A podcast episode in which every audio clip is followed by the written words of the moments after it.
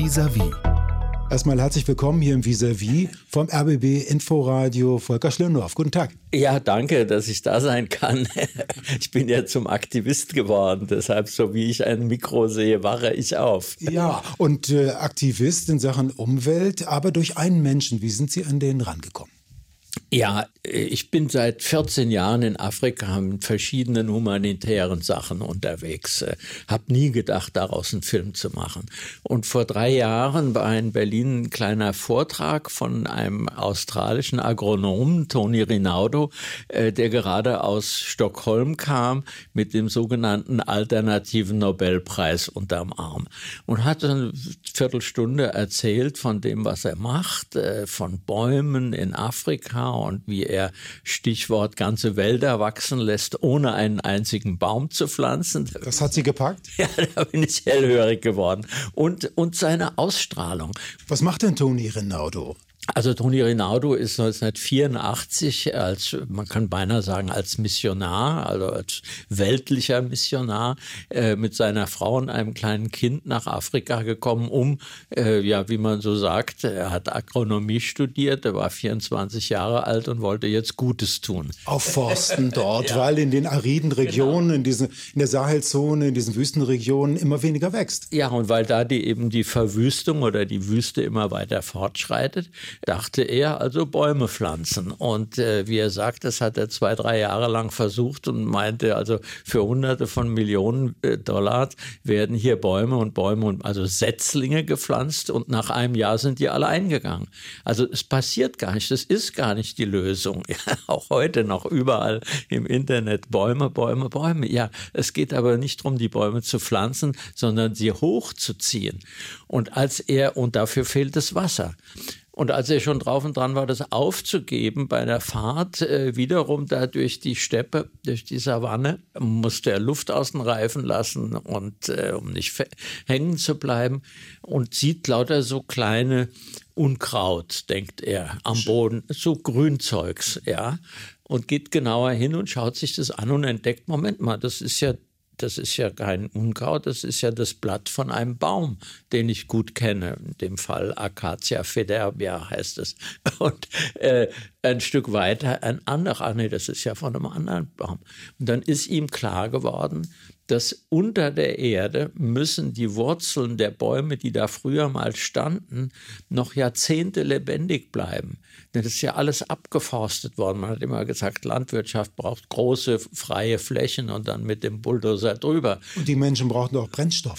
Ja, und die Menschen brauchten Brennstoff. Aber das Ergebnis war, dass eben äh, äh keine Bäume mehr da sind, die den Wind aufhalten und deshalb diese Sandstürme, äh, die alles verwüsten. Zweitens, wenn es dann mal regnete, dann waren keine Bäume mehr da, die den Wasserfall aufhalten, ja, den Intensivregen, den Starkregen. Also wurde der letzte Erde weggespült und zum Schluss blieb also nur Boden so hart wie Zement übrig. Aber darunter die Wurzeln. Er nennt das, darunter ist ein unterirdischer Wald, der wartet darauf, wieder an die Oberfläche zu kommen.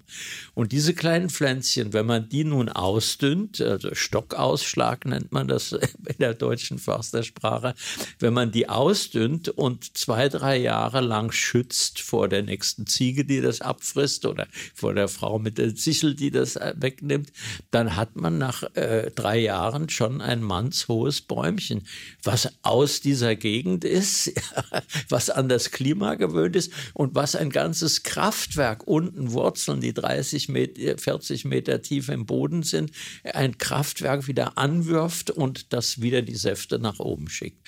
Ja, und jetzt war also der Kampf, die Bauern davon zu überzeugen. Und da habe ich nun sozusagen, ich bin ja kein Agronom, äh, habe ich als Spielfilmregisseur äh, angebissen, weil ich diese Menschen so toll fand, diese Kleinbauern. Das sind immerhin noch 350 Millionen in der Sahelzone. Äh, und es sind hauptsächlich die Frauen, die das begriffen haben. Also, dass diese Idee, dass diese, aus diesen Pflänzchen kann mal was werden, wie aus einem Kind wieder was werden kann. Ja. Äh, und, äh, und diese, insofern ist es dann zum Schluss nicht ein Film über die Bäume, sondern über die Menschen, die unter den Bäumen Landwirtschaft betreiben. Braucht es dafür viel Geld? Na eben nicht. Das ist das, die große Frage ist, äh, gut, dass Sie danach fragen, äh, ist das Geld Und die Methode setzt sich deshalb so langsam durch, weil die so billig ist. Die heißt auch Farmer Managed Natural Regeneration, also von den Bauern gemanagte natürliche Wiederaufforstung. Äh, und äh, da fließen eben nicht die großen Summen wie für Pflanzungen und so weiter, äh, die dann eben große grüne Mauer und was es alles so an Schlagworten und an wunderbaren Programmen gibt, auch jetzt wieder in Sharm el-Sheikh. Ja, Geld, Geld, Geld. Es geht darum, eine andere Art von Landwirtschaft zu machen und die ist billig. Ja, denn man muss nur den Bauern helfen, diese zwei, drei Jahre zu überbrücken, bis man unter diesen Bäumchen dann wieder Landwirtschaft, bis die Böden restauriert sind. Das dauert natürlich dann sogar zehn oder zwölf Jahre. Aber das ist die Lösung. Ich bin optimistisch, denn als eher Pessimist nach Afrika gekommen, Hungersnöte, äh, Bürgerkriege, Korruption als Optimist zurückgekommen, weil ich mit Toni Rinaldo gesehen habe, es geht, die Lösungen gehen. Also in Niger sind inzwischen sechs äh, Millionen Hektar auf die Art und Weise restauriert worden. Aufgeforstet. Aufgeforstet und dann darunter eben zwischen, es geht nicht um Wald, alle 20, 30 Meter ein Baum, das genügt, äh, um dann darunter äh, Landwirtschaft zu machen. Denn jeder Baum ist, wie nennt man das, eine biologische Pumpe der Feuchtigkeit aus dem Boden an die Oberfläche bringt, mit seinen dünnen Wurzeln dort verteilt und es wächst einfach besser. Und das habe ich gesehen und gefilmt und gezeigt. Unter den Bäumen wächst das Getreide oder Cassava oder was auch immer besser als auf dem freien Feld. Das ist einfach die ursprüngliche Art der Landwirtschaft in Afrika gewesen. Ähm, man kann viel lernen von diesem Waldmacher, ja. äh, Toni Rebaudi. Ähm, was hat denn der Filmemacher gelernt bei äh, diesen Fahrten, so würde ich es mal nennen, ähm, äh, und bei ihrer Filmarbeit in Afrika? Ja, was habe ich gelernt? Ich habe ja noch nie einen Dokumentarfilm gemacht vorher. Äh, äh, ich ich habe nur gelernt, man muss ununterbrochen die Augen aufmachen und man muss äh, die Scheu überwinden, auf die Menschen zuzugehen. Was ich gelernt habe, ist zum Beispiel, dass nicht die großen Projekte, sondern die kleinen Projekte, wie viele NGOs das machen. Also ob das jetzt hier äh, Rote Kreuz, World Vision, äh, sonst was ist, Just Dig It, äh, gibt es weltliche, gibt es andere, die bewegen was gibt es auch eine deutsche Gruppe, die ziehen mit Lastwagen rum und installieren kleine äh, Solarkraftwerke. Das ist, äh, oder Toni Rinaldo zieht überall rum mit, mit seinen Truppen und macht Workshops.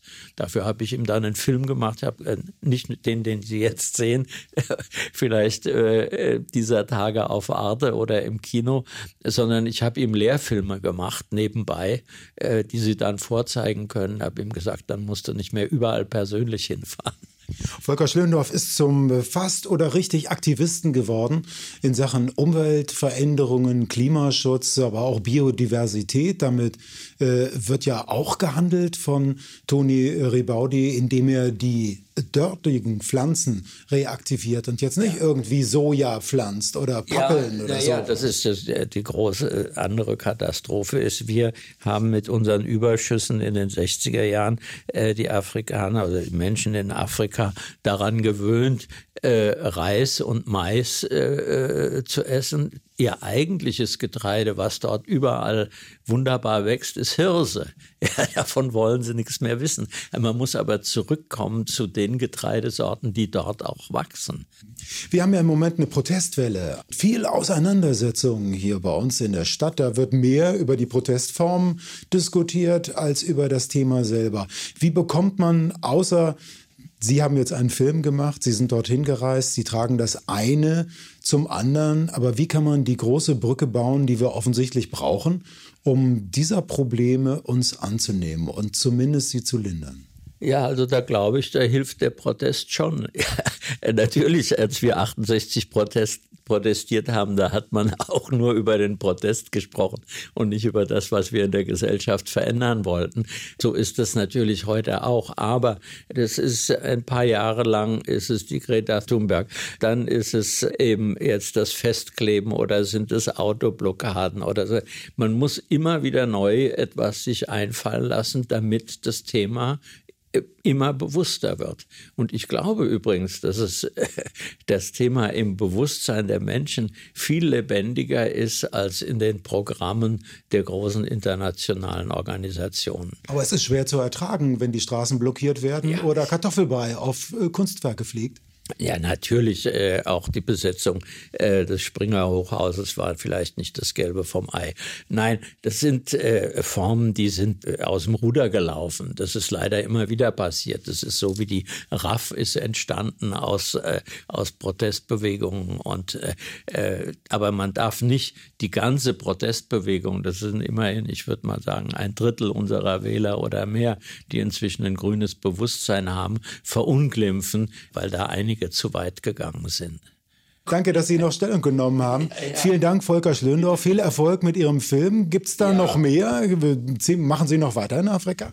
Äh, ja, also in Afrika schon im Augenblick wieder auf der, auf der äh, humanitären Schiene. Das heißt, ich betreibe mit anderen, unterstütze in, in Ruanda eine Filmschule, äh, um den Afrika, den Studenten beizubringen, äh, wie sie mit einer ganz kleinen Kamera Filme über ihre Probleme in ihrer Sprache für ihr Publikum machen können. Also, äh, das ist äh, eine Sache, die läuft jetzt schon seit ein paar Jahren. Denn was soll ich nach Afrika gehen, da Filme machen, wenn es da so viele Leute, junge Leute gibt, die sicher sehr begabt sind, die das selbst machen könnten. Vielen Dank, Volker Schlendorf. Bitte, bitte. RBB 24 Inforadio vom Rundfunk Berlin-Brandenburg.